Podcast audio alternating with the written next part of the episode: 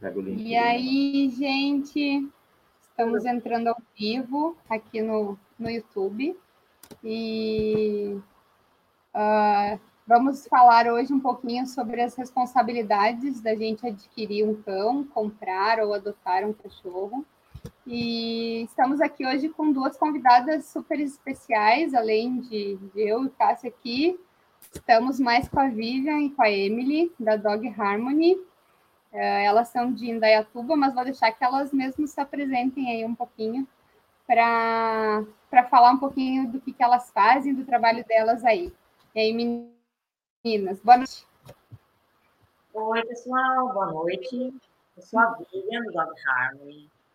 É, sou comportamentalista e nós trabalhamos num, num estabelecimento próprio, onde nós adestramos e temos uma escolinha para algumas categorias de cães e também um daycare, que nós apelidamos de daycare estruturado, porque não é uma mera, creche que deixa os cães, nós temos um, um daycare com uma rotina estabelecida. É um, um, um pouco diferente. Sou a Emily, trabalho aqui com a Vida.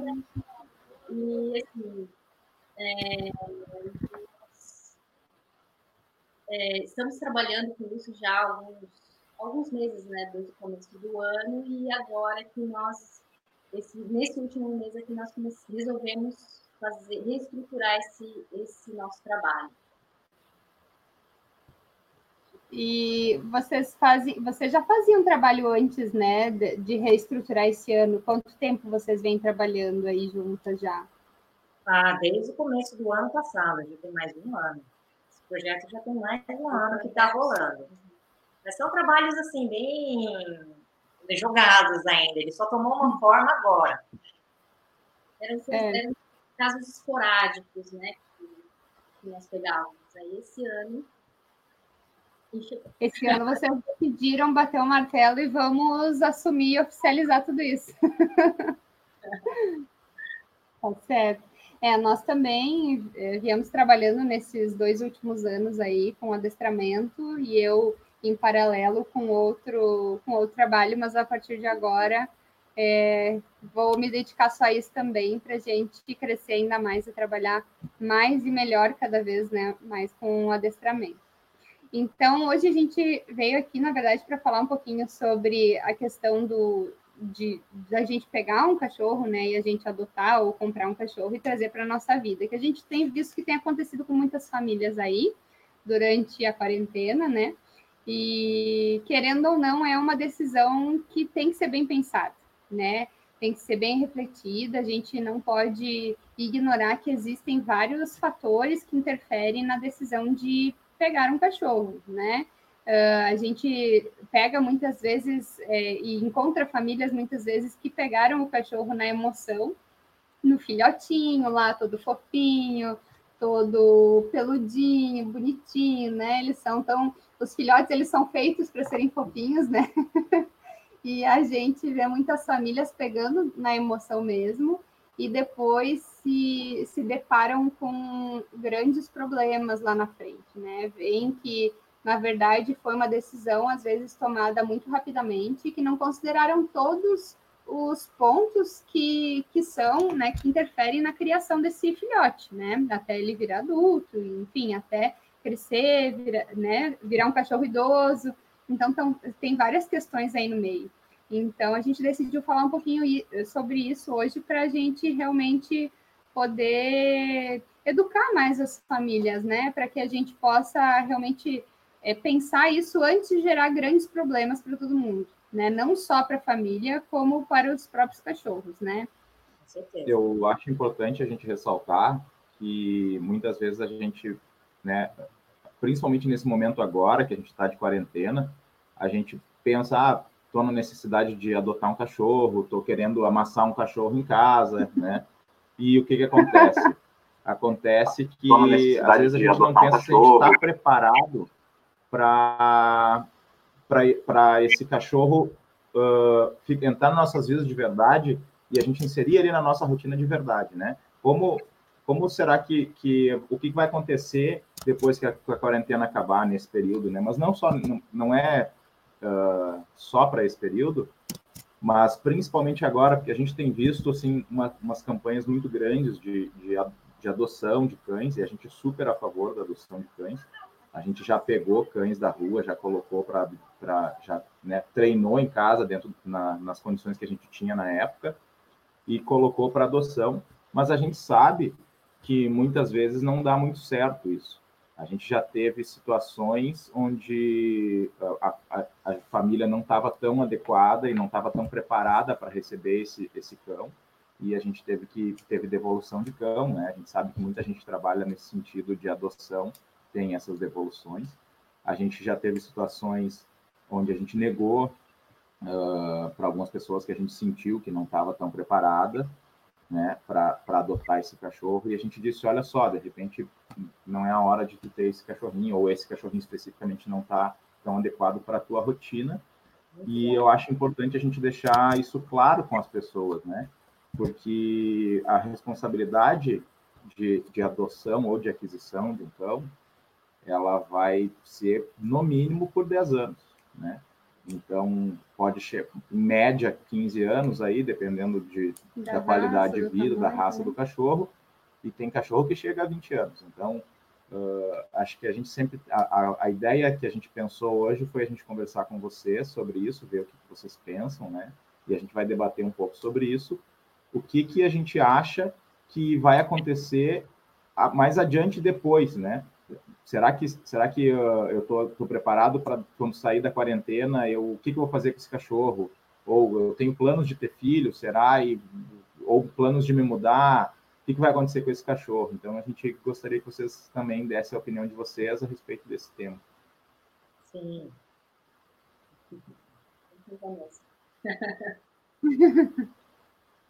E tem aquela velha máxima né de já começou errado vai continuar errado, né? Então, se você vai adotar o cachorro, tenta começar certo para não dar tão errado ali na frente. Isso também, né? É verdade. E, e, na verdade, tudo também depende da. Na hora da escolha do cachorro, acho que também tem muitos fatores que a gente pode levar em consideração, né? Porque, por exemplo, tem famílias que não se adaptam em pegar um cachorro filhote é, porque não, não pensam, e a gente conhece pessoas também que já nos falaram isso, que não pensam em como vão lidar com o filhote que tem uma energia muito alta, que demanda mais tempo, é, demanda mais tempo de treino também, demanda mais dedicação, faz xixi o tempo todo, é, vai fazer as suas necessidades mais frequentes, então eu preciso estar preparado para isso. É, vai ter o dentinho crescendo que vai ter vontade de roer coisa e de morder coisas. Então, tem famílias que realmente não estão prontas, às vezes, para pegar um filhote, né? E o que acaba acontecendo é que muitas vezes as pessoas adotam ou compram desde filhote, e que é uma fase realmente bem complexa para a criação do cachorro, né? Bem complexa para a vida do cachorro, na verdade. Existe uma janela é, temporal aí muito importante quando eles são filhotes, né? Que eles precisam ser apresentados a estímulos diferentes, barulhos, pessoas e ambientes diferentes, para que lá na frente eles não venham a apresentar outros problemas de comportamento, né? E a família tem que estar preparada para isso. E, e também com o adulto, é uma questão que a gente às vezes adota o adulto ou compra o adulto para evitar esses, esses comportamentos de filhote que a gente já bem conhece, né? Mas o adulto ele já veio com certas orientações da onde ele saiu, do ambiente que ele foi criado, dependendo da onde ele estava, né? Ele já pode já pode ter crescido com algum grau de ansiedade, algum grau de insegurança para algumas situações. Então, eu acho que é, também escolher a idade do filhote é importante, porque tudo depende do quanto que a família está preparada para criar ou não um cachorro filhote, ou uh, corrigir ou não um cachorro adulto que já vem apresentando algum problema de comportamento. Né? Então, eu acho que as fases uh, do, do, cachorro, da idade do cachorro, também são importantes nessa fase de decisão, né? Primeira, né? Que que eu vou, que que eu vou adquirir, um cachorro adulto ou um cachorro filhote, né? Porque vai ter fases que nós vamos ter que encarar dependendo da idade. Sim, sim. E, e, sem, e além disso, do, da idade do cachorro, muitas pessoas vêm nos perguntar sobre porte também. Não sei se vocês têm essa questão aí também, né? Porque às vezes a pessoa sabe que a gente trabalha com cachorro e vem nos perguntar: ah, mas é, será que esse cachorro vai ficar muito grande? Será que ele vai, né, vai crescer muito? Vai, dá para eu ter um cachorro desse no apartamento, né? E, ou ele precisa de uma casa?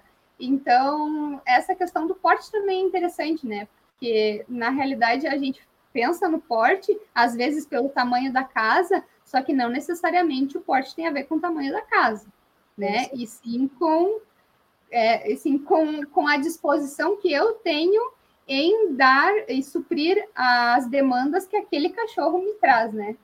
Com certeza.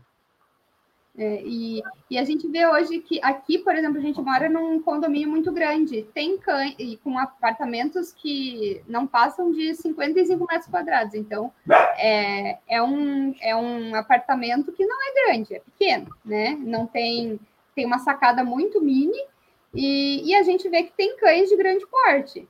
Agora, tem cães de grande porte vivendo é, uma vida equilibrada, saudável, que a gente vê que tem regras, tem um acompanhamento, mas tem outros também que a gente percebe que faltam algumas coisas no dia a dia desse cachorro. Não sei o que tu vai falar, Vivian. Não, não, que você estava falando da idade, considerações sobre filhote. Filhote tem tudo isso que você falou, é um HD em branco, a gente não sabe o que, que vai vir dali, as pessoas estão indo adotar, não sabe de onde veio, então, mas quando compra, compra por causa do pedigree, compra por causa da aparência, não sabe é. qual que é por trás daquilo, qual é a personalidade daquele filhote, porque às vezes a pessoa não sabe. Ai, o bonitinho veio me escolheu, aquelas velhas. Aí o cachorro me escolheu. Ai, mas o outro parece muito fraquinho, deixa ali, deixa esse aí. Tipo, o melhor cão é o que parece fraquinho.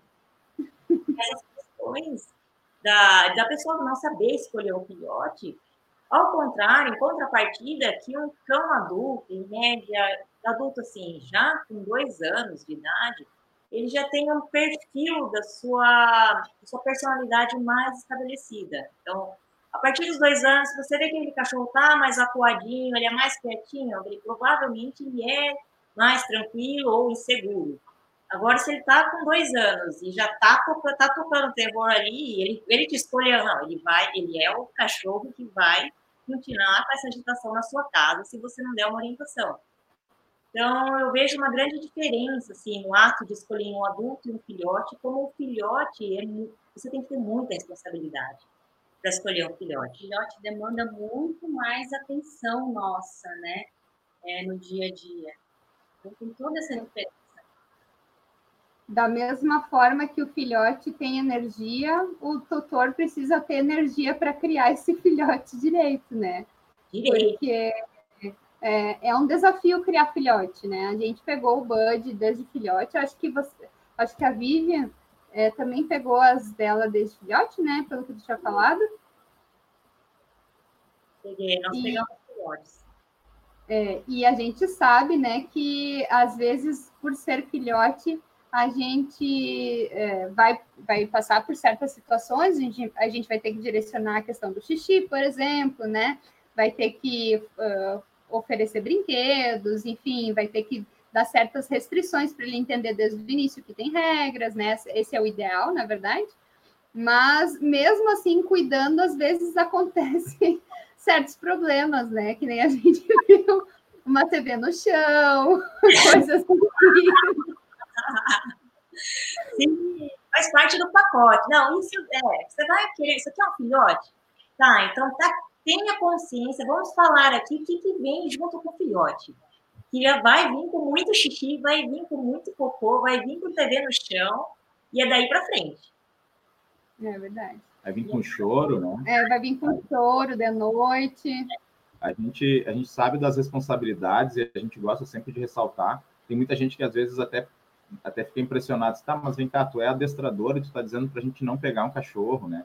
Na verdade, eu tô te falando justamente que eu quero que a tua vida ela seja mais feliz com o cachorro e não e não que ela se torne, se torne um furacão, né? Então, uh, nosso trabalho é sempre dentro da orientação e o, o que a gente vê muitas vezes é a, a gente adquirir cachorro no impulso, né? Ah, porque eu achei bonitinho, não tinha como eu não levar para casa. É que nem aquela, aquela falsa promoção que existe na loja, né? Ah, eu não tinha como não comprar isso aqui. Eu não preciso, mas eu não tinha como não comprar porque estava na promoção. Então, uh, eu em relação ao filhote, a gente teve, todo mundo que teve filhote, vocês já tiveram problemas com filhote, a gente já teve, né? Hoje, hoje a gente está trabalhando com isso, mas na época que a gente pegou o Bud, a gente não, não, não tinha a mínima noção de como educar um cachorro, né? E acho que isso é a, a, a gente trazer a nossa história para essa live de hoje é interessante, porque eu estava conversando com a Samara até antes, hoje de manhã, Uh, será que a gente estava pronto para pegar o nosso cachorro na época que a gente pegou? E, e assim, a gente com certeza não, não tínhamos toda a responsabilidade que a gente.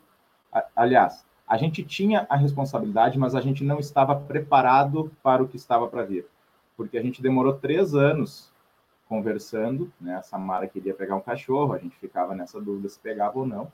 E a gente demorou três anos, assim, amadurecendo a ideia para pegar, a ponto de a gente, bom, estamos em acordo com as responsabilidades, tudo que a gente vai fazer. Se é para pegar um cachorro, é para a gente, né, dar uma qualidade de vida boa para ele, para que a gente também tenha uma boa qualidade de vida. Mas a gente sempre tem que ter noção de que o cachorro vai, vai consumir tempo e vai consumir dinheiro, né? Porque a gente tem que, a gente gasta aí em torno de quatro meses 200 reais mais ou menos em ração, mais, uh, mais veterinário, né?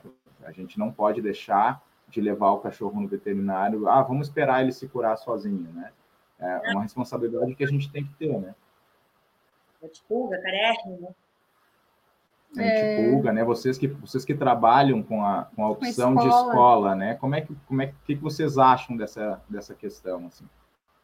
É, infelizmente, nós temos que manter um, um, padrão mínimo, mas é pelo bem de todos. E felizmente todo mundo compreende, felizmente, sim, não, não, não há objeção, as pessoas não, não questionam esse tipo de coisa. Mas tem uma, uma parte muito interessante que você falou aí a respeito da responsabilidade, da, da consciência que vocês tiveram antes mesmo de pegar um cão e o planejamento disso. E como como isso, às vezes, uma outra pessoa tem todo esse planejamento também, ela está ali envolvida em querer ter um cão muito bom, e aí, de repente, vem alguém estraga o seu cão. Imagina alguém indo na sua vida estragando o seu cão e você planejou tudo isso. Olha isso. Me fez lembrar uma coisa que vocês falaram, o planejamento todo que vocês tiveram, responsabilidade que é ter um cão, e de repente alguém vai lá e estraga o seu cão. Então, às vezes, você está, nossa, é. uma escolinha. Então, a gente está aqui para melhorar o cão, mas você, de repente, leva em algum lugar que não tem nada a ver. A pessoa vai viajar, vai, vai, vai para um hotel, ou leva, ó, um exemplo de um cliente nosso. Eles têm um filhote, ou levaram o filhote junto, e lá no hotel havia muitas crianças. Parece que o filhote, não, o cachorrinho não andava metros, porque chovia criança em cima deles. Então, o filhote chegou aqui não para entrar na escolinha e aprender. Ele vem aqui para ser consertado. Imagina, um filhote, ele já estava assim, estragado, assim, com muitos problemas decorrente à invasão da criançada. Então, imaginem vocês, com esse planejamento e tudo mais, não vou viajar, não vou deixar em um lugar qualquer, vou levar comigo, vai lá naquele hotel caro que aceita o filhote, e alguém vai lá e estraga o seu cachorro. O cachorro chegou estragado nós é filhote ainda. É, mas é... Zero, em branco. Nós tivemos que, é, re, na verdade, assim, tirar o, o, vício que ele já tinha para colocar né, o que era certo para ele. Coisa que, na verdade, é, nós costumamos fazer com, com um cão adulto, né?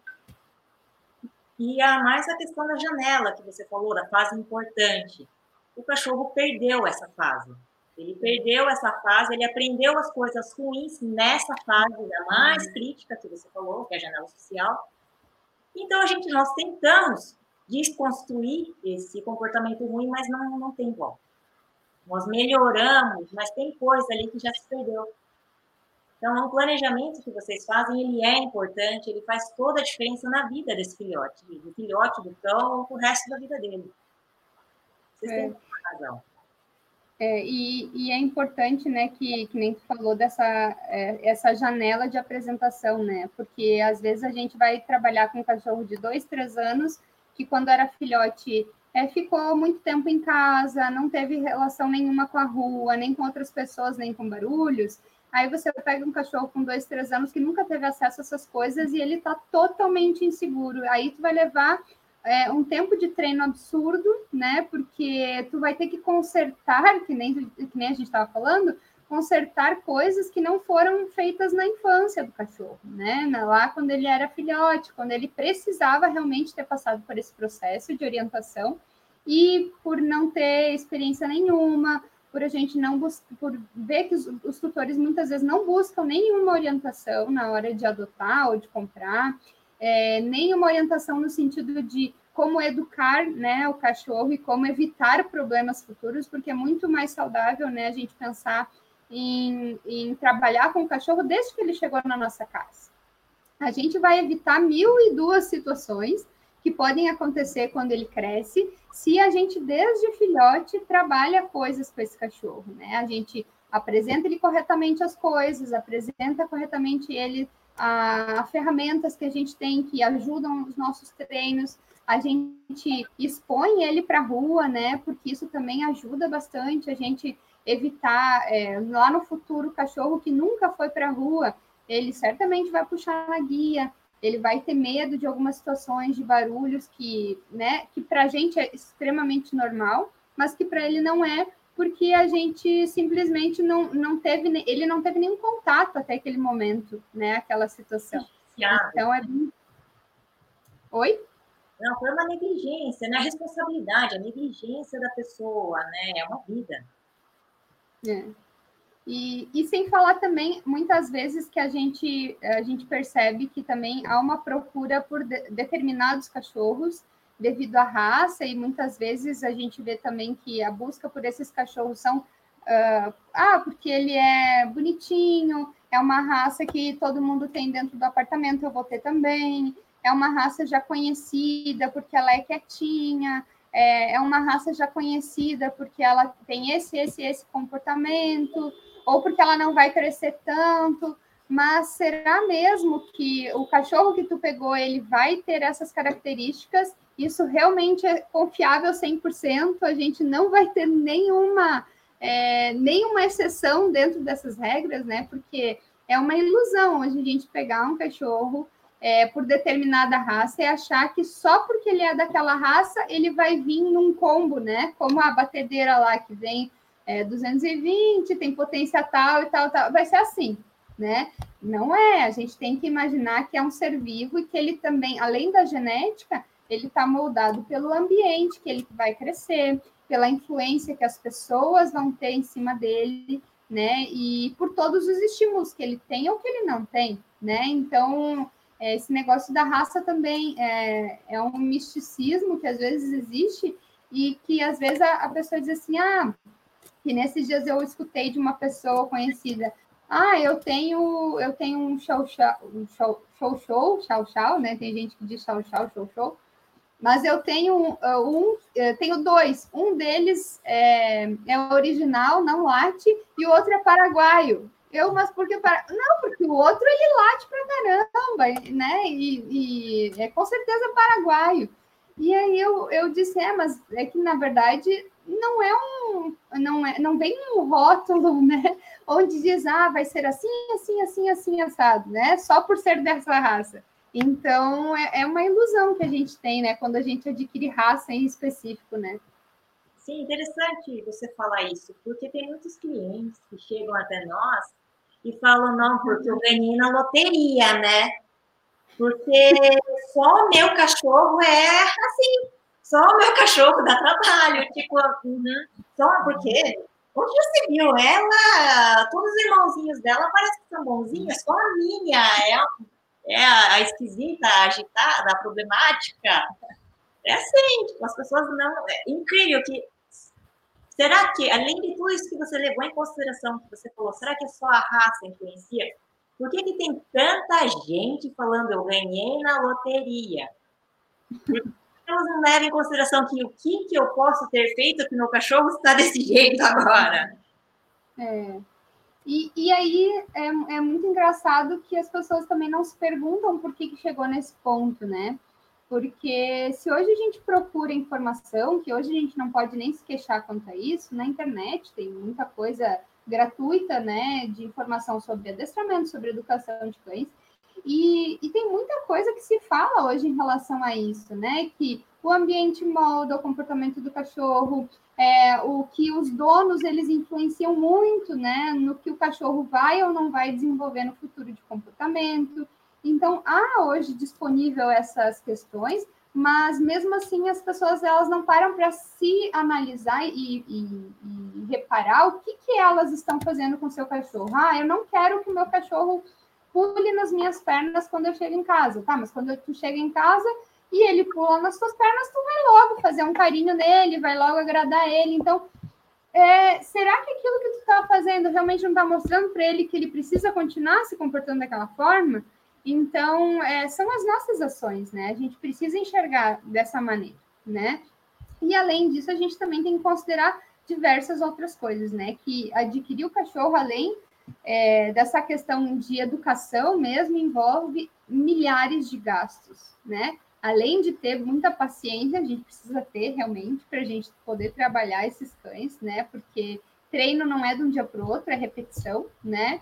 E a gente também tem que, tem que falar dos gastos, né? O Cássio falou antes da alimentação, mas como vocês bem lembraram também, é antipulga, é vermífugo, é vacina, é, a, alimentação ainda considera que né, tem, que, tem que ver o que tu vai dar para o cachorro. Vai dar ração convencional, é, é premium, é super premium. Se tu vai dar alimentação natural, a gente, uma época, a gente deu alimentação pro, natural para o Bud e tomava muito tempo da gente, né? Uma coisa surreal, assim. E a gente precisa estar preparado para essas coisas, né? É muito legal da alimentação natural, mas eu vou comprar, eu estou disposta a pagar por isso? ou eu estou disposto a preparar e pesar aquela, aquela alimentação certinho, quanto o meu, o meu cachorro precisa, equilibrar essa, essa, essa alimentação para que ele não tenha falta de nenhum nutriente né, no crescimento dele. É, além disso, né, a gente sabe que tem gastos com ferramentas, não é só guia, não é só coleira que ele precisa, né? Ele vai precisar de uma caixa de transporte, a gente precisa pensar que para esse cachorro ser treinado e a gente poder é, transformar essa educação nele numa educação mais eficiente e, e, em certos momentos a gente poder mostrar para ele que ele precisa ter um local dele, uma caixa de transporte vem muito a calhar, né? Ajuda bastante a gente. Então, e geralmente essas coisas não são baratas, né? Uma, um, uma caixa de transporte hoje, dependendo do tamanho do cachorro, é muito cara, né? E nem todo mundo está disposto a pagar essas coisas, né? Sim, sim, sim. E fora o próprio estigma em torno disso, né, que você falou, é necessário. E a pessoa, ela, não, porque é cara, não, porque vai fazer mal. Porque você está falando da caixa especificamente. É. Poxa, é importante, mas por, busca saber por que, que estamos falando da caixa de transporte. Não é só valor, ela tem utilidade também, você está falando, tem tem vários custos e tem muito muita falta de conhecimento também em torno disso, né? A pessoa ela vai buscar a cama mais cara para o cachorro, o Kong mais caro, o brinquedo fofinho mais caro para o cachorro, mas não, caixa de transporte não. Não, caixa. Para caixa não, não, não, não tenho como gastar tudo isso na caixa, né? Não, não. Tem, tem todo um gasto, algumas pessoas disponibilizam esse gasto, sim, tem cães belíssimos, tudo mais, mas na hora do vamos ver, vamos gastar com uma coisa que precisa, não, não pode. É porque na, é. nessa, na parte da caixa de transporte mesmo, é o que a Vivian falou, né? Assim, é, é um pouco de falta de informação mesmo, porque muitas pessoas veem a caixa como, nossa, o meu cachorro vai ficar preso. É uma prisão para ele. Não, imagina que eu vou deixar o meu cachorro ali preso por horas, né? Então tem é, é toda essa parte mesmo, né? É a falta de informação mesmo, né? O principal né? dessa parte uhum. da, da, caixa de transporte, né? É. Mas, e o valor, você está falando do valor, você tem completa razão. total razão. É... Não só a alimentação, a saúde básica do cão, mas você vai viajar. Aí você vai fazer o quê com o cachorro? Vai pagar um hotel? Vai pagar um hotel mais caro para poder levar o cachorro consigo? Tem é, muito. Porque não é barato, né? Não é barato. E, e, fora isso, que não é todo lugar que tu encontra uma opção de, de lugar que receba o teu cachorro, né? Porque dependendo pra, da cidade que tu vai, tu não tem opção de hotel ou pousada que autorize tu entrar com teu cachorro. E aí, né? Ou se não, de repente, é, autoriza entrar com o cachorro, mas só se o cachorro é, não fizer xixi dentro do quarto e não for um cachorro que lata ou que chore. E aí o teu cachorro que talvez está chorando, está latindo todos os dias quando tu sai de casa. Como que tu vai levar esse cachorro junto para um hotel e vai sair, vai aproveitar a tua viagem, se tu sabe, se tu sabe que quando tu deixa ele sozinho ele late e chora, né? Então, é, a gente tem que estar preparado para esse tipo de situação, porque acontece, né? E dentro disso que vocês estavam falando antes, né, das pessoas não, não conseguem pensar na ideia de deixar o cachorro dentro da caixa de transporte, porque acha que é ah, mas eu vou estar tá fazendo judiação do meu cachorro, né? Então, eu estou sempre comentando com a Samara isso. A gente, se a gente vai viajar, uma viagem de quatro horas, a gente fica dentro da nossa caixa de transporte, que é o nosso banco, dentro de um ônibus, dentro de um carro, dentro de um avião, que a gente tem que ficar ali, né? Se a gente vai ontem, ontem mesmo, a gente estava ali fazendo, uh, participando do curso, a gente estava paradinho na nossa caixa de transporte, que era o nosso sofá, é confortável para a gente. Então, quer dizer, se a gente consegue colocar, o, o, ficar num ambiente confortável, que a gente tornou confortável para a gente, e consegue ficar por períodos longos, se a gente deixar a caixa de transporte tão confortável como para o cachorro, né? Se a gente fizer uma, uma correta adaptação dessa caixa de transporte para o cachorro, o cachorro também consegue ficar ali uh, de uma maneira boa, né? Ontem, por exemplo, durante o período que a gente estava no curso, foi duas horas e meia de curso, e o Bud ficou dentro da caixa de transporte. O que, que eu vou fazer? Eu não posso permitir que. A gente permite que eles brinquem, né? A gente tem a, a Agatha e o Bud, e às vezes eles brincam, né? Desde que eles não destruam a casa, né? Desde que eles não botem fogo na, em nada, a gente sempre está ali monitorando e permitindo. Mas naquele momento a gente não ia conseguir monitorar, porque a gente estava prestando atenção no curso. Então, o que, que a gente teve que fazer? coloca ele na caixa de transporte, e naquele período ele, eu preciso que, que o ambiente esteja adequado para os nossos estudos, para a nossa interação ali. Então, eu, eu acho bastante interessante isso que tu colocou, porque as pessoas não se dão conta de que o cachorro tem que saber lidar com os problemas do dia a dia, assim como a gente tem que saber lidar com os nossos problemas do dia a dia, né? Então, ah, o cachorro tem que saber lidar com, com uma situação que ela não é uh, aquela que ele gostaria 100% que fosse, né? Ele tem que saber uh, lidar com as adversidades, por exemplo. E, e, a gente não prepara nossos cães para esse tipo de situação, né? Hum. A gente tem aqui uma pergunta de uma pessoa, a gente está com um pouquinho de dificuldade na, na situação de colocar no público aqui, estou tentando resolver, mas teve pessoas que deixaram perguntas antes da live, e queria saber a opinião de você sobre essa situação. Uma, uma, uma pessoa que perguntou, ela está pensando em, em, em, adquirir um husky, né?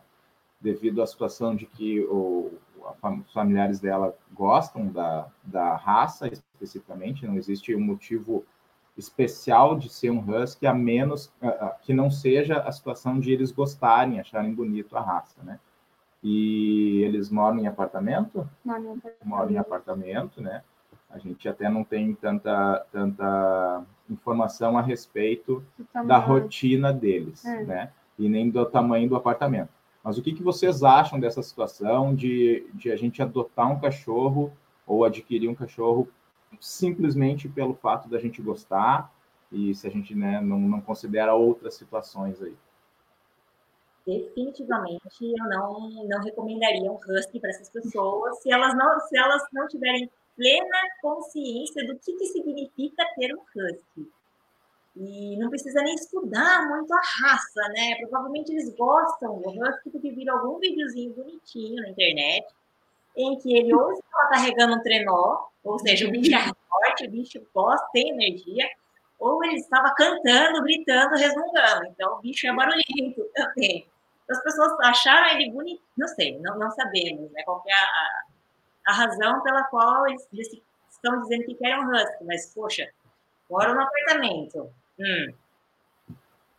Onde que você viu essa informação do Husky? Por que que você... O que que você viu? Foi um filme? Ele estava puxando um trenó? Então, pensa bem aí se ele vai querer arrastar seu apartamento junto. Então, era um vídeo com o Husky reclamando ali, gritando e tal. Pensa nos seus vizinhos também. Definitivamente, nós achamos... O que você acha? Não, ele pode até ter um Husky dentro de um apartamento desde que ele tenha tempo para gastar um pouco, um pouco não, mas o necessário da energia desse cachorro, né? Se ele tiver um tempo ali de manhã, de preferência de manhã, sair com o cachorro para fazer uma caminhada estruturada, gastar um, uma, a energia dele, é, dar é, exercícios que gastem também o mental dele, né? Aí ele pode até pensar em ter um husky dentro de um apartamento. É, porque assim, o husky, como a Vivian falou, puxa trenó, tem força, é, então é um cão que demanda tem muita energia. Então ele vai demandar também, né, que o dono, que o tutor é, consiga é, administrar o tempo dele gastando essa energia dele. Do contrário, ele vai, o tutor vai sair de manhã, se ele não gastar essa energia dele, pelo menos uma parte da energia desse cachorro na parte da manhã, ele vai chegar à tarde do trabalho e vai encontrar com certeza o apartamento dele revirado. Indo um só mais a fundo, é, o Husky, ele é uma coisa que a gente estava conversando com a Samara um tempo atrás. O Husky ele pertence ao grupo dos primitivos. Uhum. Ele é uma raça primitiva, ele é geneticamente mais próximo do ancestral canídeo. Então, ele é mais selvagem, é um cão mais indomável. Tem, tem algumas peculiaridades que, a, que é, sim, é necessário você estudar a cada raça antes de você adquirir.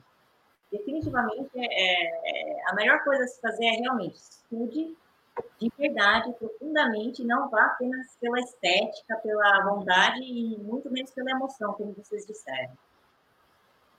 É, e também acho que é importante, como é um, por ser um cachorro de trabalho, né? Se, digamos que eu tenha tempo de, de dedicar para esse cachorro, né? É, eu tenho que prever na minha rotina é, não somente os, os, meus horários, mas os horários que eu vou usar para estar com esse cachorro, para treinar esse cachorro, para direcionar esse cachorro dentro daquilo que é real hoje, né? Porque, Sim. e pensando que, como a gente falou antes, o cachorro vai durar aí grande porte, 10, 12, 13 né, anos, 14 anos, e todo esse tempo eu vou ter que ter disposição, tempo e paciência para direcionar esse cachorro, né?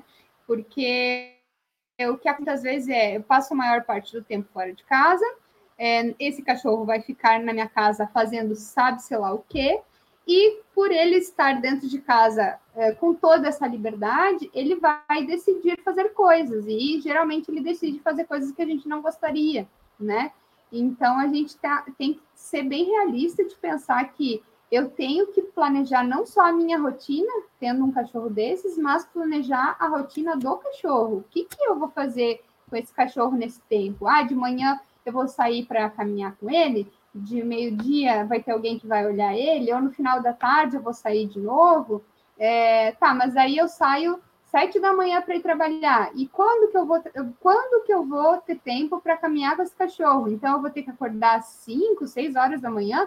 Possivelmente tu vai ter que acordar às cinco, seis horas da manhã para ter tempo. Ah, mas se eu descer só dez minutinhos e caminhar, 10 minutos de caminhada, 15 minutos de caminhada com o Husky, que é um cão que tem uma energia gigantesca.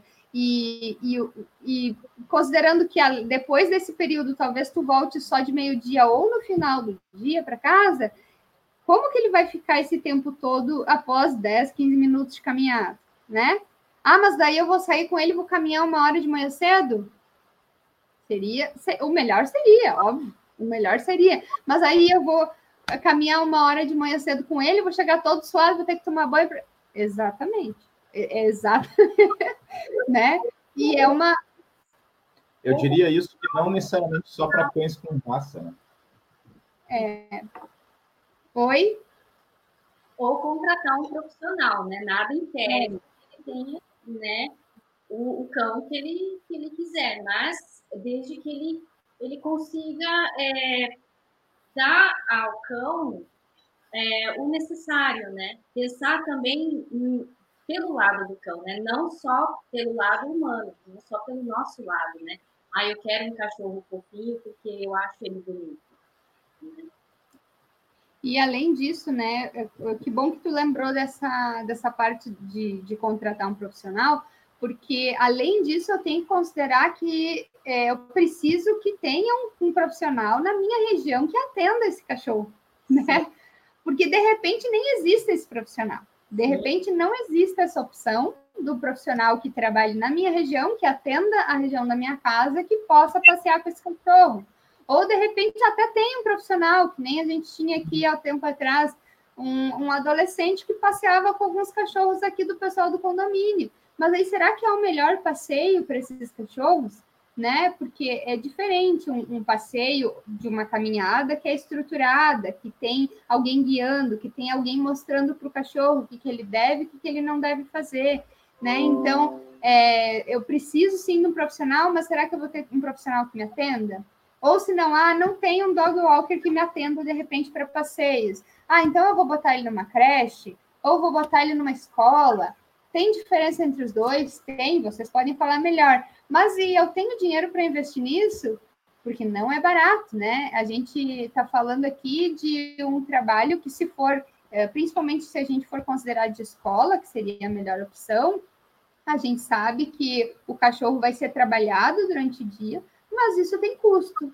Eu costumo dizer, na verdade, fazendo um adendo, porque essa Mara falou de não é barato, toda vez que alguém vem perguntar assim, ah, mas quanto é que vocês cobram? É muito caro né? Eu sempre costumo dizer que é mais barato do que comprar um sofá novo. Então, uh, eu acho que a questão do barato ele é ele é uma situação depende do ponto de vista, né? Ele tem custo. Acho que esse, isso que é importante a gente deixar claro, né? Tu, você comprar um cachorro, você adotar um cachorro, vai ter custo, né?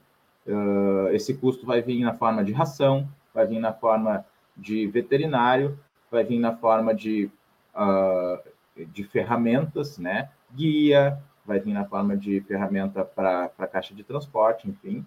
E uma coisa que a gente, principalmente a gente, né, que é suspeito para dizer isso, mas que somos profissionais que trabalhamos com isso, adestramento é, é, todo mundo sabe, todo mundo no ramo do adestramento sabe que a indicação é para todos os cães, né? Todos os cães deveriam uh, ser ensinados, né, a serem obedientes e, e uma coisa que eu gosto de dizer é serem liberados da função de liderança, né?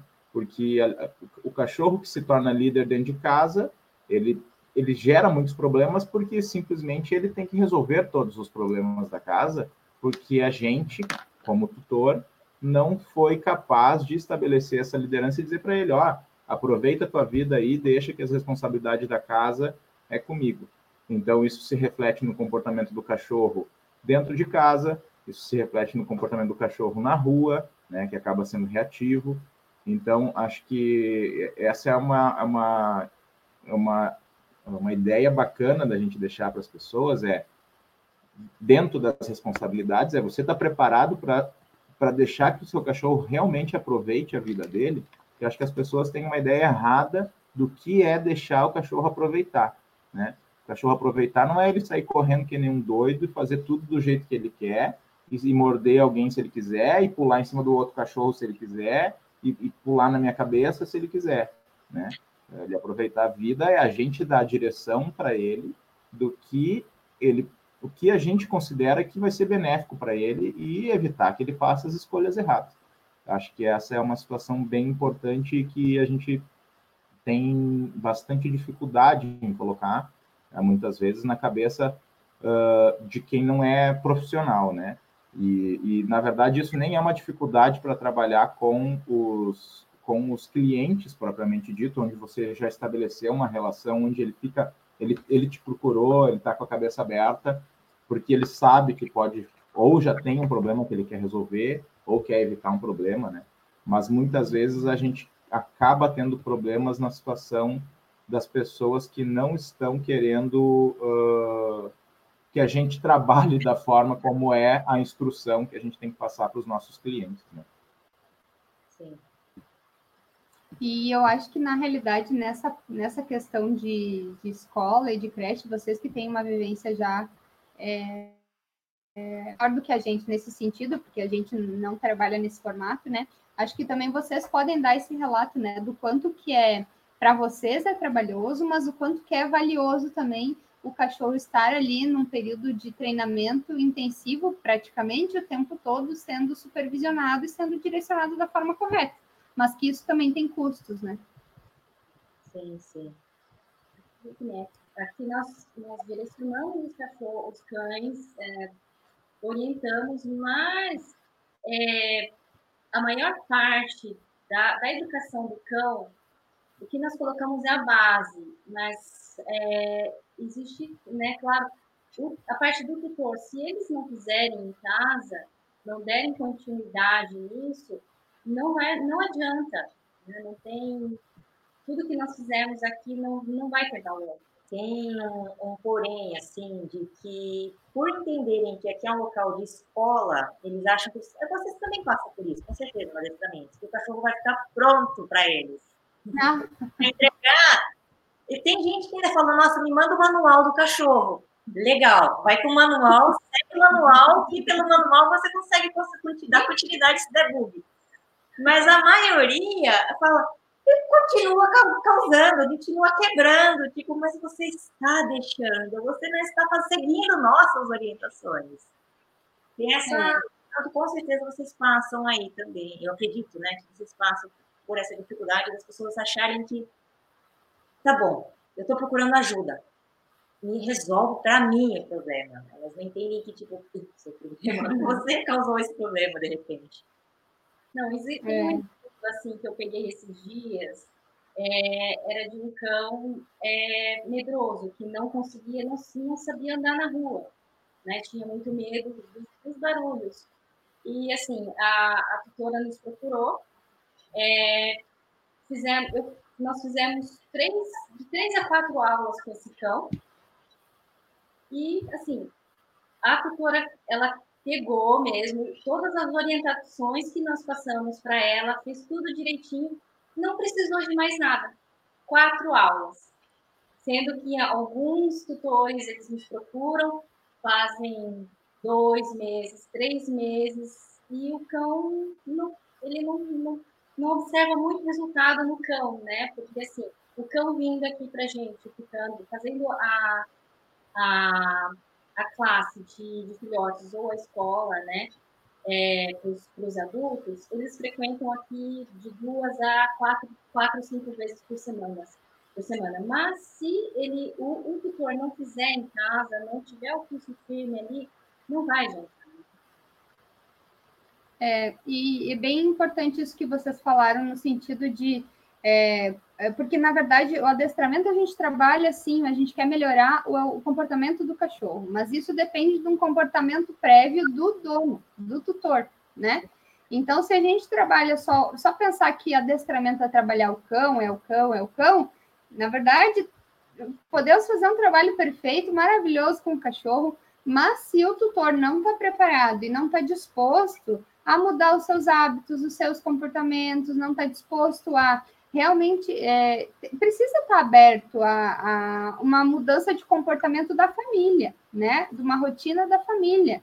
Porque o cachorro, ele chega na casa da pessoa, mas ele transforma a casa da pessoa, né? Porque ele também tem necessidades diárias, né? Não é simplesmente botar água e comida lá.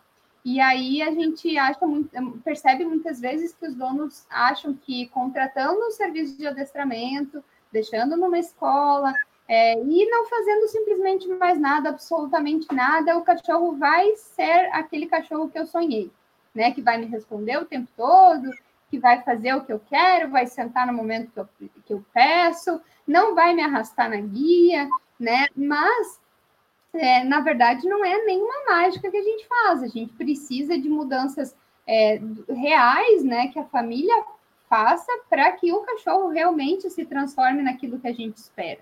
Né? Aquilo que a gente diz que é aquela frase, né? No pain, no gain. não, tem, não tem nenhum trabalho que, que dê resultado se não houver esforço, né? Então a gente precisa esforço mesmo, e não é só o nosso lado, né?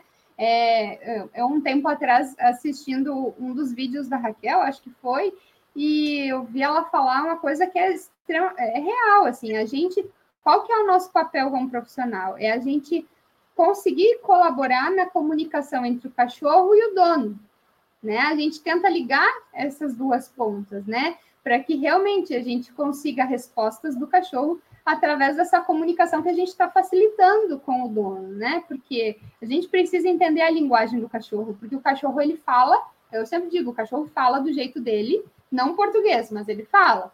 E a gente precisa saber interpretar né, a linguagem do cachorro, o que o cachorro está tentando nos, nos dizer, nos mostrar. Então a gente tenta aí ligar as duas pontas, né? A gente tenta auxiliar dessa forma. Mas se não houver uma comunicação eficiente que o dono é, faça com seu cachorro, a gente simplesmente, o nosso trabalho, ele, ele pode sim colaborar, mas ele não vai resolver todos os problemas, né? Porque tem muita coisa que depende exclusivamente da família. Yeah. E, e, e sem falar também que, na verdade, a gente está falando aqui de pontos a considerar quando a gente adota ou compra cachorro, né?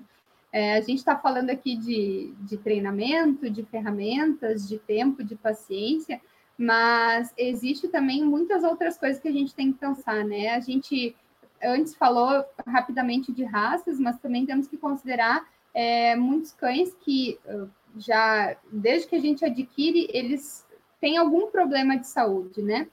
Isso é outro ponto que nós temos que levar em consideração quando a gente leva o cachorro para casa. Se o cachorro tem problemas de saúde que é, são problemas de saúde que nascem com ele, são problemas que de saúde como de pele, é, problemas recorrentes é, de gastrite, como a gente estava falando com outro dono que tinha, né?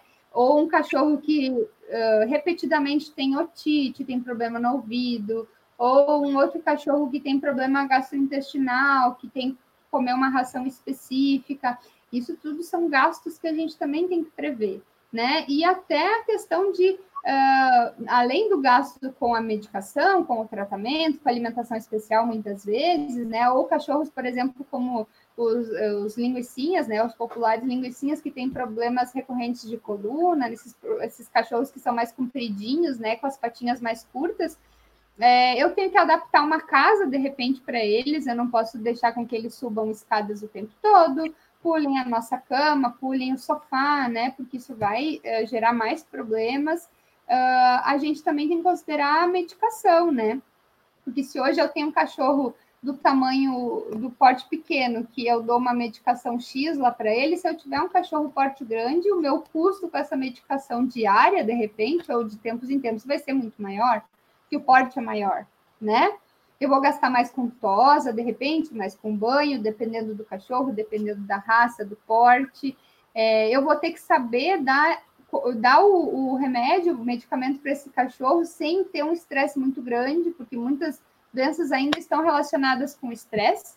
E se eu tiver um estresse diário, de repente, para dar o, o comprimido para esse cachorro, o quanto que isso vai interferir na qualidade de vida do meu cachorro, né? E tem gente que não consegue é, não consegue simplesmente ter essa relação próxima do cachorro que consiga fazer por bem o cachorro tomar alguma medicação né, de uma maneira mais fácil. Então, são muitos pontos, né? Nós temos um caso também a respeito disso da Paula, em que ela precisa recorrentemente deixar cães em um local porque ela precisa viajar, é obrigatório para ela. E uma das cachorras dela precisa tomar remédio só pelo fato de colocarem o remédio na boca do cachorro e a cachorrinha já está, nesse caso, a cachorra já está adaptada, tem um custo. Então, ela paga o hotel, ela paga o deslocamento até levar ao hotel e paga a mais para que eles coloquem o medicamento na boca do cachorro. Aí o cachorro tem que obrigatoriamente tomar banho nesse hotel para voltar. Aí, novamente, o, o frete. Então, são custos e custos e custos que as pessoas não imaginam quando elas pegam um cachorrinho pequeno, né? É o mesmo grande, mas o cachorro, é quando estão pegando o cão. É. E imagina que tem cachorros que a vida toda tomam medicação, né? Aí tu vai viver a vida toda é, pensando e preocupada com esse tipo de situação, né? Ah, eu tenho que sair, o meu cachorro, além dele não, muitas vezes não está acostumado a ficar com outras pessoas, ele ainda tem que tomar uma medicação, né? Eu ainda tenho que encontrar alguém que consiga fazer esse trabalho para mim, que não é qualquer um, né? E às vezes, se tu encontra, o preço dessa pessoa te cobra é extremamente alto, porque ela vai ter que adaptar a rotina dela para esse cão que é especial, né? É, ou que nem cachorros que são cadeirantes, por exemplo, né? Eu tenho um cachorro que é, tem um porte pequeno, que né, tem problema de coluna e acaba né, tendo problemas nas patas e perde os movimentos, por exemplo, né? Ou eu tenho que gastar com fisioterapia, né? Como que eu vou fazer para levar, buscar esse cachorro para o tratamento? Como que eu vou fazer se esse cachorro realmente é, acabar ficando numa cadeirinha de rodas, né? Tendo que usar. Então é muita responsabilidade. A gente não gosta de falar isso, né? Porque muita gente não gosta de ouvir também, porque é quase que uma comparação de ter um filho mesmo, né? Um filho humano. Se a gente for tratar o cachorro da forma que ele deveria ser tratado, que a gente deveria levar com seriedade, cuidar de todas essas questões, a gente está falando de uma responsabilidade muito próxima a ter um filho, né? Porque não é simples, né? A gente não decide ter um filho de um dia para o outro. É, na verdade, a Samara falou que a gente não gosta, mas ela está falando por ela, né?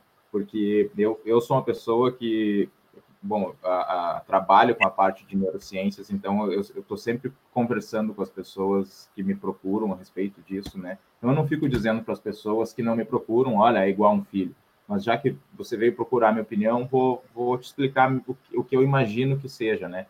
E, de fato, a, a gente está aqui com três biólogos e um biomédico, né? Acho que a gente pode, uh, a gente pode discordar um do outro aqui, se a gente tiver, a gente tem um pouco de, de background para falar disso, né? Mas, uh, de fato, o mecanismo, o mecanismo de aprendizagem, ele é conservado entre as espécies. Então, assim, a, a situação de, de ensinar a responsabilidade que você tem que ter com o cachorro, ela é sim, na minha opinião, a mesma que você tem que ter com um filho humano, né? Então, uh, a situação, o que muda, e, e, e, aliás, os mecanismos biológicos de aprendizagem envolvem coisas similares, tanto que, né, a gente, a gente estuda muita coisa em animais não humanos e depois a gente faz a translação, a, né, essa, essa estudo translacional para aplicar em humanos. Então, boa parte dos estudos são realizados em animais que não são humanos, e que é o chamado estudo pré-clínico, né? Então, assim, o que a gente acha, o, o que eu acho, na verdade, né, falando de mim, é a, responsabilidade sim é a mesma que um, que um filho, e, e, e, o método de ensino é muito similar. Óbvio que, que né, a técnica, digamos assim, entre aspas, que a gente vai aplicar para educar um cachorro não é a mesma que a gente vai aplicar uh, para educar um humano, porque existem situações de, de, de que são inerentes à, à, própria espécie que não vai ser igual. Mas, de fato, o mecanismo de aprendizagem é o mesmo, né? Tirando algumas situações, né? Esses tempos eu estava conversando com um amigo que também é da, da, da neurociência e ele, ele tem um filho agora e daí ele, ele, ele não é muito chegado no cachorro. Então ele, ele ficava dizendo, não, não é a mesma coisa. E eu dizia, é, é a mesma coisa, né? E ele dizia, não, porque a gente tem uma questão de valores, envolve. E eu realmente concordo nessa situação com ele, de que existem algumas particularidades, mas de maneira geral é a mesma situação. Então, uh, acho que a gente tem que botar na cabeça das pessoas que nos procuram. Eu, eu, não procuro mudar a cabeça de quem não vem. Bom, ah, eu não quero, não quero saber a tua opinião. Então, beleza. Mas quem veio me procurar eu sempre procuro ser bem transparente no que eu estou falando, né? Uh, colocando a, não só a minha opinião, mas eu tento sempre embasar a minha opinião em fatos que a gente já conhece, que são consolidados. Eu procuro sempre embasar a minha, a minha, a minha fala uh, no que é consolidado na, na, tanto na, na, na, área de adestramento quanto na área científica, né? Então, uh, acho que a gente a gente pode sim falar dessa, dessa maneira mas não só pode, como na minha opinião deve, né, explicar para a pessoa que, olha, você está adquirindo um cachorro, ele é um ser vivo, ele não é um brinquedo que desliga e liga, né? E você tem responsabilidades com ele. Essas responsabilidades elas são a longo prazo, não vai ser um mês e pronto, né? A gente tem casos onde ah, eu, eh, já nos procuraram diversas situações diferentes, cada caso é um caso. Teve procura para pessoas que, olha, meu cachorro está atacando meu filho, o que, que eu faço? Né? O trabalho é totalmente diferente quando você vai trabalhar um cachorro que está tendo agressividade com o filho, do que um cachorro que você está guiando desde o início para ele socializar com esse filho. Então, uh, existe cada cachorro, é um ca cada cachorro é um cachorro, cada caso é um caso. As técnicas de, de adestramento elas funcionam de maneira geral, mas elas devem ser adaptadas para cada caso, né? Não é para todo cachorro que vai ser que que determinada técnica vai funcionar daquela forma. Então, acho que o olhar do profissional segue nisso.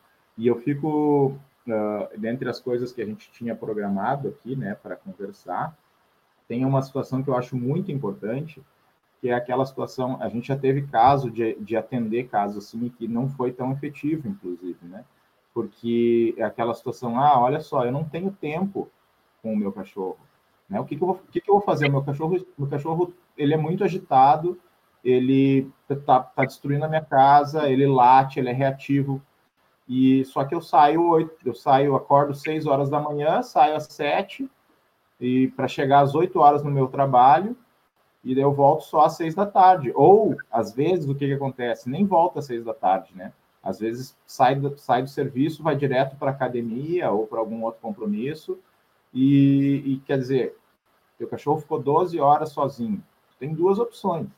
Uma delas é não ter o cachorro, né? De, aliás, você, o mais correto seria não vou pegar esse cachorro. Agora, se tu já pegou esse cachorro, a responsabilidade é tua e não tem, não tem outra, outra opção que não, a responsabilidade é tua. Dentre as opções que teria, na minha opinião, é você tem a responsabilidade de achar alguém para esse cachorro, né? Que, que vá ter uma, uma adequada, uh, uma rotina adequada para esse cachorro, mas não jogando para essa pessoa, tipo, ó, oh, te vira porque eu não quero mais esse cachorro. Muita gente o que faz é, ah, eu gastei mil reais nesse cachorro, então eu vou vou ter que dar um jeito de recuperar uma grana, né, já que eu estou dando para alguém, né. Então, daí vai lá e vende o cachorro por 500, às vezes vende por mil. Às vezes, às vezes vende por 1.500, né? Comprou por mil e vende por 1.500. E, e a outra situação é, olha só, contrata um serviço. Ah, eu não quero me desfazer do meu cachorro, mas eu não quero que ele destrua a minha casa, não quero que ele seja reativo. Então, contrata um profissional uh, que tem uma escola, que nem é o caso de vocês, né? Porque, porque adestrar esse cachorro em casa, você não vai conseguir, né? Se tu não tem tempo para ficar com o cachorro, como é que vai adestrar ele? Então é melhor tu, tu, contratar um profissional ou que vai fazer um passeio muito longo com ele, vai fazer ensinamento, ou vai contratar uma, um, um, cão, uma, uma escola para cães, né? Uh, que é o trabalho que vocês, que vocês acho que é o carro-chefe de vocês, é a, é a cão escola, que é vocês vão trabalhar o que essa pessoa não consegue trabalhar em casa, mas e, e, e é aquela situação nem sempre tu vai conseguir corrigir tudo, porque não adianta tu corrigir aí enquanto ela está contigo, e daí a pessoa leva para casa e estraga o cachorro em casa. E daí fica naquela de tá contigo, fica bom, tá com o outro, fica ruim, né? Então, acho que essa situação é interessante da gente deixar claro para as pessoas que não tem tempo para ter um cachorro, eu sempre digo, não tem tempo, não pegue, né? Às vezes a gente já teve casos que, que nos procuraram para dizer, olha só, eu tenho um cachorro aqui e eu, eu ele não tenho tanto tempo para ele, ele fica muito tempo sozinho, eu estou pensando em pegar um cachorro, um segundo cachorro para fazer companhia para ele. O que, que tu acha? Né? Eu digo, olha, o que eu acho é, se tu não tem tempo para um cachorro, tu vai ter tempo para dois, então, uh, não sei o que vocês pensam a respeito disso também, se vocês quiserem falar um pouco. Não, é tudo que você contou, é bem por aí mesmo. Não pegue o cachorro. Você já pegou o cachorro continuidade na vida dele, faça a coisa certa. Mas voltando um pouquinho antes, assim, o que eu vejo, que eu acho importante pontuar, é que quase todas as esferas que nós comentamos, ela podia ter começado na prevenção. Ela, ah, tudo ali, podia ter pesquisado melhor antes de pegar o cachorro, podia ter pensado melhor na sua rotina antes de pegar um cachorro. O planejamento. No planejamento, na prevenção, prevenir que o vou levar na escolinha para prevenir, aprender antes que ele tenha que ser consertado. Então, uhum. praticamente tudo que nós falamos, ele, ele pode agir na esfera da prevenção, ele pode ser mais fácil para todo mundo, ele pode ser suave, ele pode ser menos dolorido, uh, o cão vai sofrer menos, você não vai pegar um cachorro inadequado para o seu ambiente, por mais que você possa fazer da melhor forma possível, às vezes, infelizmente, o seu espaço não é suficiente.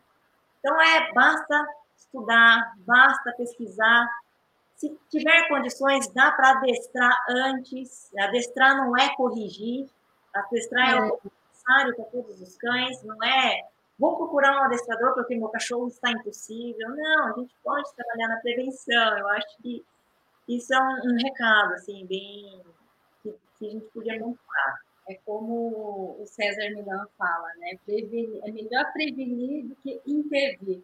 O intervir é sempre mais doloroso, mais difícil, né? Tanto para quem está trabalhando, para quem trabalha com isso, mas também para o tutor?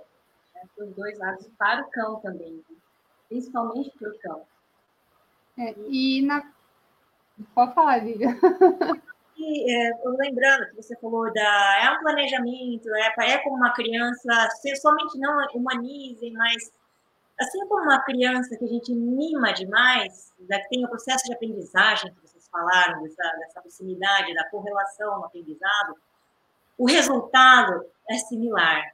Crianças com liberdade, liberdade demais, nós sabemos o que acontece. Em cães é a mesma coisa, nós conseguimos mostrar para as pessoas, assim, sem muita dificuldade, sem precisar sem precisar entrar numa esfera muito profunda, a gente consegue falar em palavras mesmo. Olha, sabe criança mal educada? Não costuma falar que o pai te educou? Então, cachorro também. Tem esse tópico também, que é, é um aprendizado semelhante de uma criança ou de uma pessoa. Né? A responsabilidade é semelhante ao ter uma criança, não humanizem, mas é semelhante a ter uma criança, e o resultado do que você vai ter aí da prole, da cria, também é semelhante na criança. Ele vai ser aquilo que você criou. Você vai ter o que merece, porque vai ser o cão que você criou. É o seu filho, é seu filho folgado, seu filho mal educado. É o pai que criou, infelizmente. Né? É difícil falar essas coisas com uma pessoa na cara, assim, porque seu filho, assim, professor, de, professor de escola deve falar muito isso.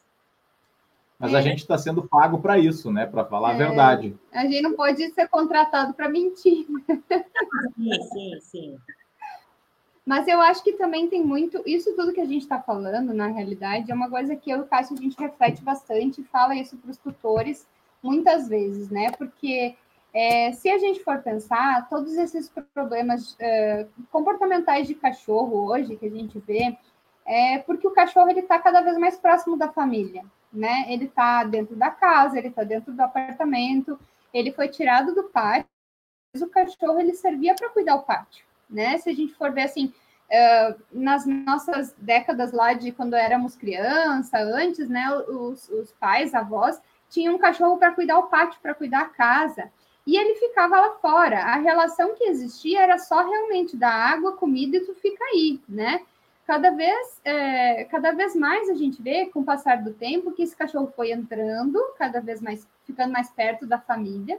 Então, os problemas hoje, eles são mais visíveis por isso também, né? Porque se antes o cachorro lá fora, no pátio, ele tinha algum problema de comportamento, ele, no máximo, ele fazia um buraco no quintal, ele cavocava a terra, a grama da família. Às vezes ele estava ele... preso, né? Fazia, fazia é... buraco só, só só ao redor era o lugar dele mesmo, né? Ficava preso, então não tinha muito acesso às coisas, né? Então ele acabava vivia muito estressado, provavelmente, né? Mas era um cachorro que ele não dava tanta despesa, vamos dizer assim, porque ele estava lá no pátio, ele estava lá na grama, no, né, num ambiente mais aberto, onde ele não tinha a possibilidade também de fazer muitas coisas erradas, porque as coisas que aconteciam de mais erradas não eram tão valorosas como hoje acontecem dentro de casa, né? Porque se antes ele cavava o jardim, hoje ele cava o sofá da sala. E o sofá da sala eu tenho eu tenho um apreço bem maior do que pelo gramado lá da minha casa, né?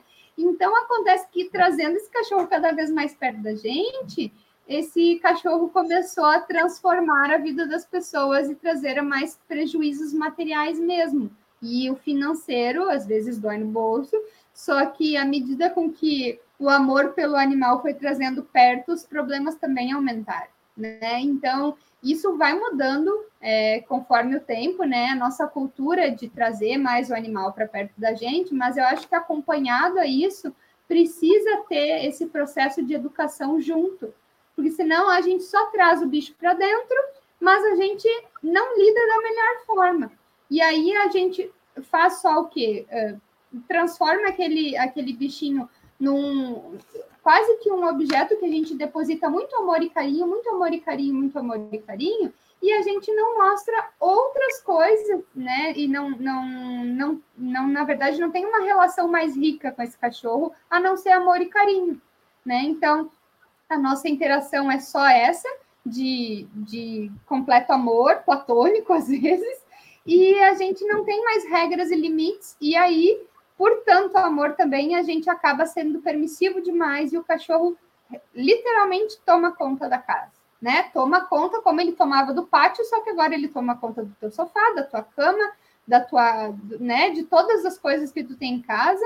E a gente tem cachorros aí com diversos problemas comportamentais e que às vezes são amenizados justamente por causa desse amor excessivo, né, que a gente vê.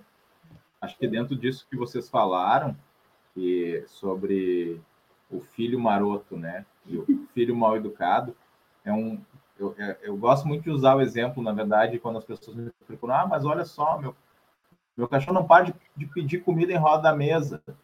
Ele fica latindo o tempo inteiro em roda da mesa. Se eu não dou até eu dar, ele não para.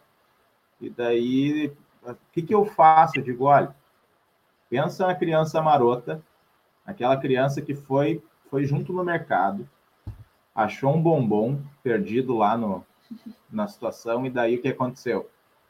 Quando pediu, pediu, a mãe não deu, o pai não deu, aí ela abriu a goela e fez escândalo dentro, de, dentro do mercado, e daí vocês deram. Aí o que aconteceu? A criança entendeu. Se ela só pedir, não adianta, mas se ela fizer um escândalo dentro, dentro do mercado, vocês vão passar tanta vergonha que ela vai ganhar.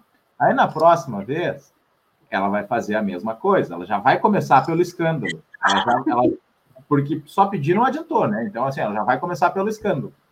Aí no escândalo não adiantou. Aí ele fez mais escândalo. Aí vocês, tá, pega, meu filho. O que, que vocês fizeram? Treinaram o filho de vocês para que se ele fizer pouco escândalo, não adianta. Mas se ele fizer muito escândalo, com certeza adianta. E, às vezes não sai só com bombom, sai com a caixa inteira daí. Então, assim, o cachorro é a mesma situação. O cachorro está olhando para ti, em roda da mesa. Só olhando, ele, o cachorro não fez nada. Aí, ai, que bonitinho, vou dar um pedacinho de pão para ele. Né? Até tem até a xícara de café do lado em cima da mesa que serve só para o cachorro. Aí o que, que vai acontecer? O cachorro não pediu, mas ganhou. Aí na próxima ele já vai ficar esperando. Não ganhou, vai sair um chorinho. Ah, tu tá aqui querendo, vou te dar. Aí ele entendeu. Só, se eu só ficar parado, não vou ganhar nada, mas tu, né? Se eu der um chorinho, talvez. Daqui a pouco o cachorro tá treinado, ele tá latindo 10 vezes. Ah, mas assim, enquanto eu não dou, ele não para de latir. Sim, mas aos, tu, tu, ao longo de um ano, você foi treinando o teu cachorro durante um ano que era para ele latir excessivamente. Se ele não latir excessivamente, ele não ganha. E agora, muitas vezes, né, a gente costuma dizer, as pessoas às vezes contratam e dizem assim: não, mas olha só, eu já ensinei o cachorro a sentar, mas ele não parou de latir ainda que nem um louco. Sim, mas olha só, tu me contratou semana passada. Eu não é. posso vir aqui jogar um pozinho de pirim ali e, e dizer abracadabra e sei lá qual a terceira palavra mágica ali e o cachorro resolve, né?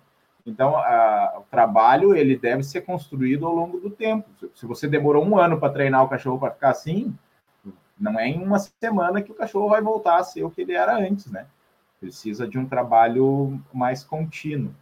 E, mas é aquela situação, eu acho que a comparação com o, com o filho maroto, né? E, e, a culpa do filho ser maroto não é do filho, né? A culpa do filho ser maroto é do pai e da mãe, né? Do, do vô e da avó, às vezes. E, e, e, quando a culpa é do vô e da avó, a, a, culpa continua sendo do pai e da mãe que deixaram o vô e a avó, né? Então, assim, às, às vezes a gente quer transferir a culpa da gente para os outros. Eu acho que a colocação foi perfeita. sobre. Eu não, não, sei se vocês concordam com essa forma, assim, mas sobre o expor a verdade mesmo, que vocês disseram, esse dar muito amor e carinho não é egoísta. Eu vejo uma relação egoísta. Por que, que você dá amor e carinho? O que, que falta em você? Por que você deposita todo esse amor e carinho no seu cachorro? Ele merece isso, porque você está privando você está privando o seu próprio cão de ter uma vida digna de um cachorro, em benefício do seu próprio sentimento, que de repente é uma carência, e por isso você transmite esse afeto para o seu cão. Então, o quão egoísta é.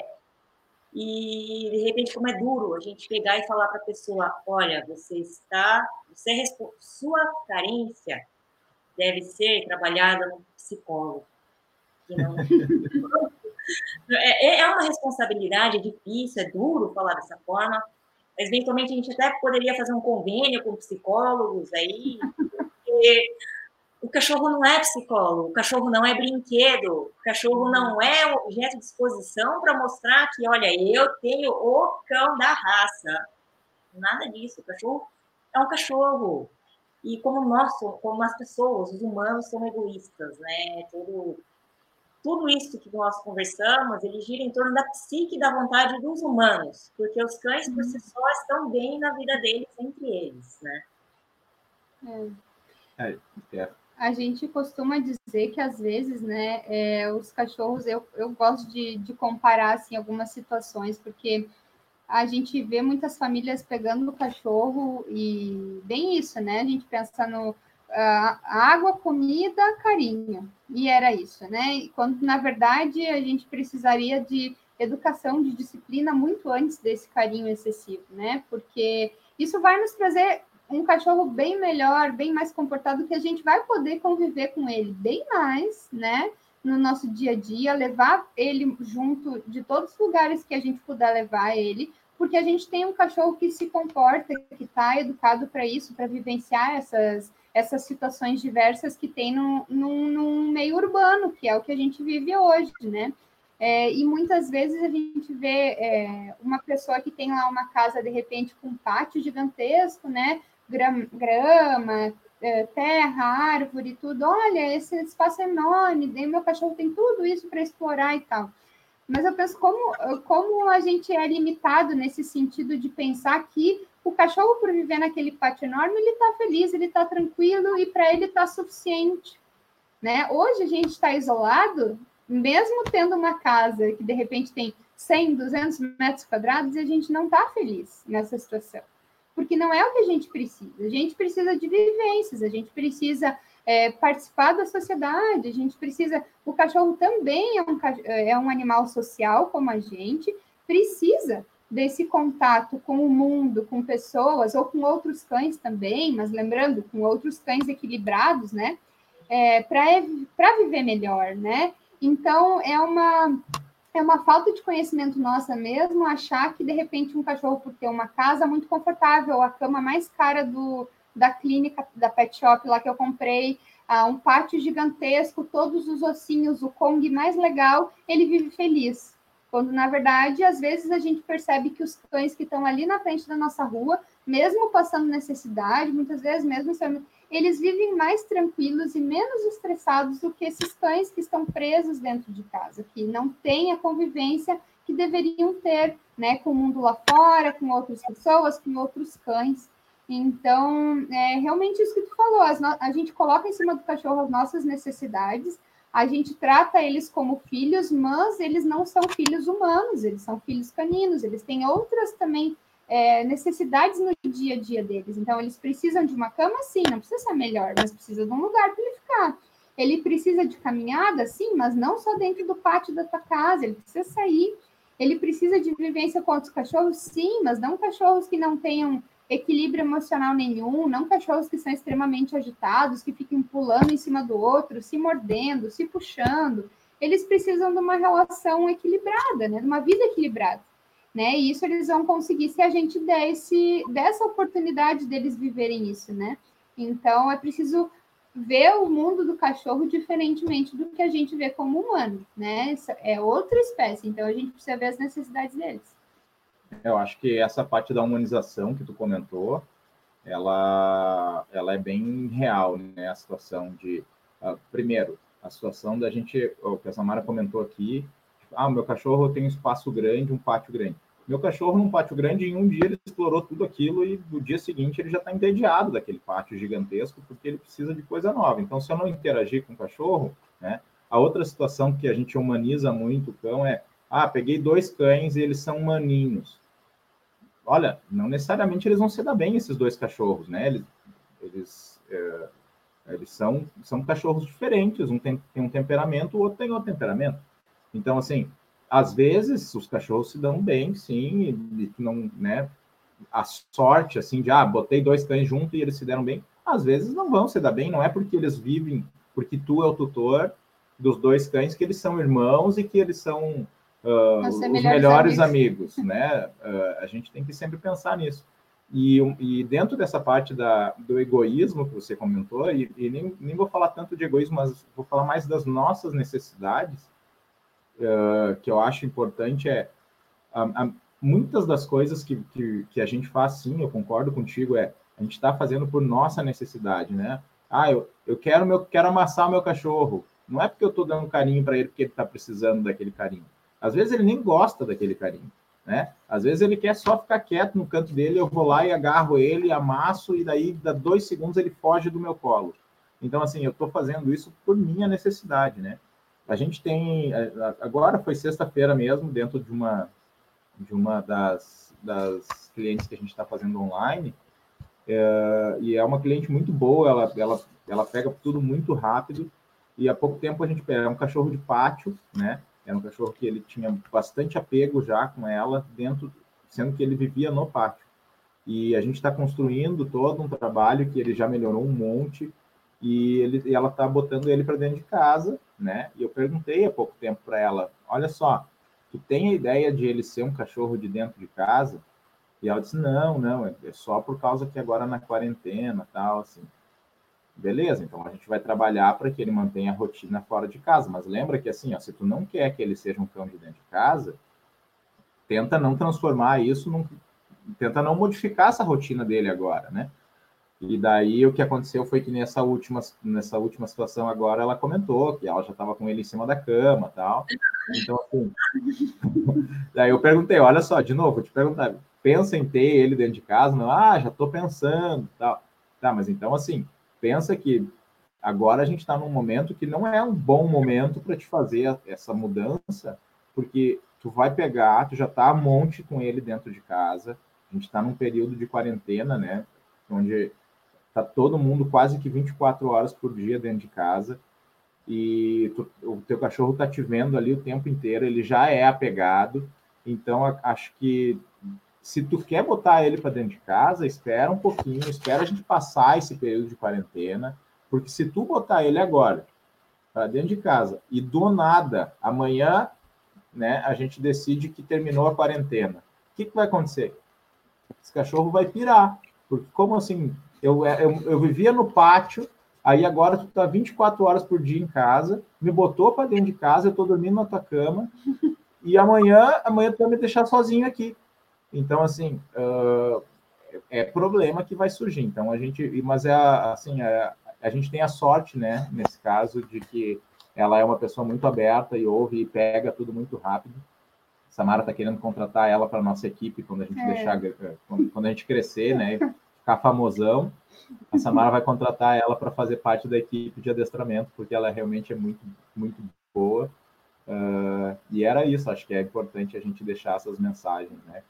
E, e a gente mesmo, eu, eu, eu falo isso para os meus clientes, mas eu, eu mesmo sou muito apegado com meu cachorro, quem me conhece sabe, E eu não tenho um cachorro realmente se é para eu não gostar do meu cachorro. Para que eu vou ter um cachorro é para deixar ele no canto lá? Mas a, a, interação que eu tenho com ele, ela tem que ser produtiva, ela tem que ser uma interação boa. Não é só pegar ele, agarrar o tempo inteiro e daí três minutos depois largar o cachorro lá e pronto, não quero mais. Né? A gente procura sempre fazer uma rotina de exercícios onde no momento que ele vai se alimentar, ele vai interagir com a gente de maneira benéfica, não é só jogar a comida dentro do pote e pronto, te vira lá comer.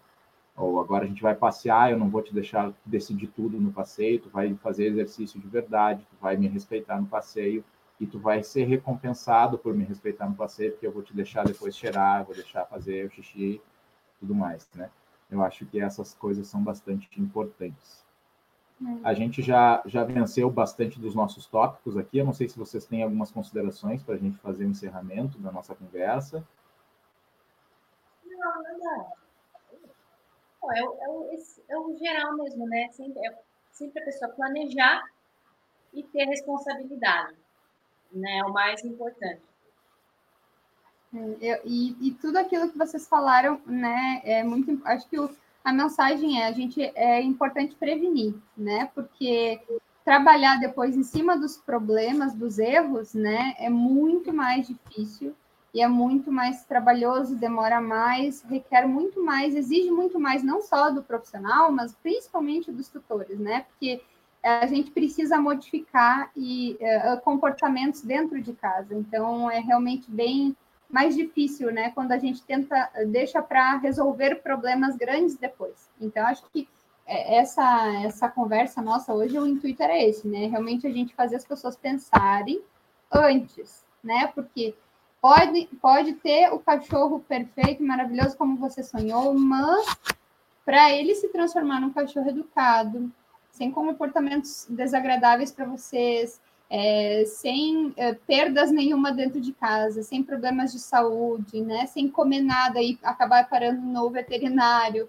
é, e várias outras situações, a gente precisa saber que o cachorro precisa é, de uma rotina equilibrada. A gente precisa mostrar para ele o que, que, ele pode, o que, que, ele não pode fazer, o que, que ele deve fazer quando ele está em casa comigo, quando ele não está em casa, é, quando eu não estou em casa porque deixar o cachorro muito livre para escolher as coisas certamente não, vai, não é um bom negócio, né? Isso aí. É. A gente quer agradecer a vocês, meninas, por estarem aqui conosco. É, obrigada por terem topado. Vamos ver se a gente consegue fazer mais umas que deem mais certo do que essa vez que não deu muito certo. A gente teve alguns problemas aí. Técnicos. Mas a gente vai aprendendo certo junto. Certo deu, né? É. Só precisa disponibilizar online agora. Mas a gente está aprendendo tudo junto, né? Obrigada mesmo, meninas, por cederem esse tempinho aí com a gente. Para nós que agradecemos. Vocês estarem participando por todo esse processo conosco, porque nós estamos trilhando o caminho juntos, né? A nós aqui, vocês aí, mas vocês estão fazendo parte da nossa história, né? desse início do Dog Harmony. Muito obrigada. Obrigada. Imagina. Boa sorte, muito sucesso para é. vocês aí. A gente sabe que vocês estão agora num período de readaptação, né? Mas e a gente também está, na verdade. Uhum. Mas a gente espera que dê tudo certo para todo mundo. E o bom é que a gente vai mantendo contato, né? Todo mundo se ajuda. Acho que é, a gente precisa se unir realmente, não, não nesse momento só, mas daqui para frente, porque todo mundo busca a mesma coisa, né? Uma vida melhor com seus cães e cães mais equilibrados, menos estressados, né? Aí. Certo, meninas? Certo. Um Bom final de domingo para vocês. Obrigada. Até mais. Até mais. Até, gente. Tchau, tchau. Tchau.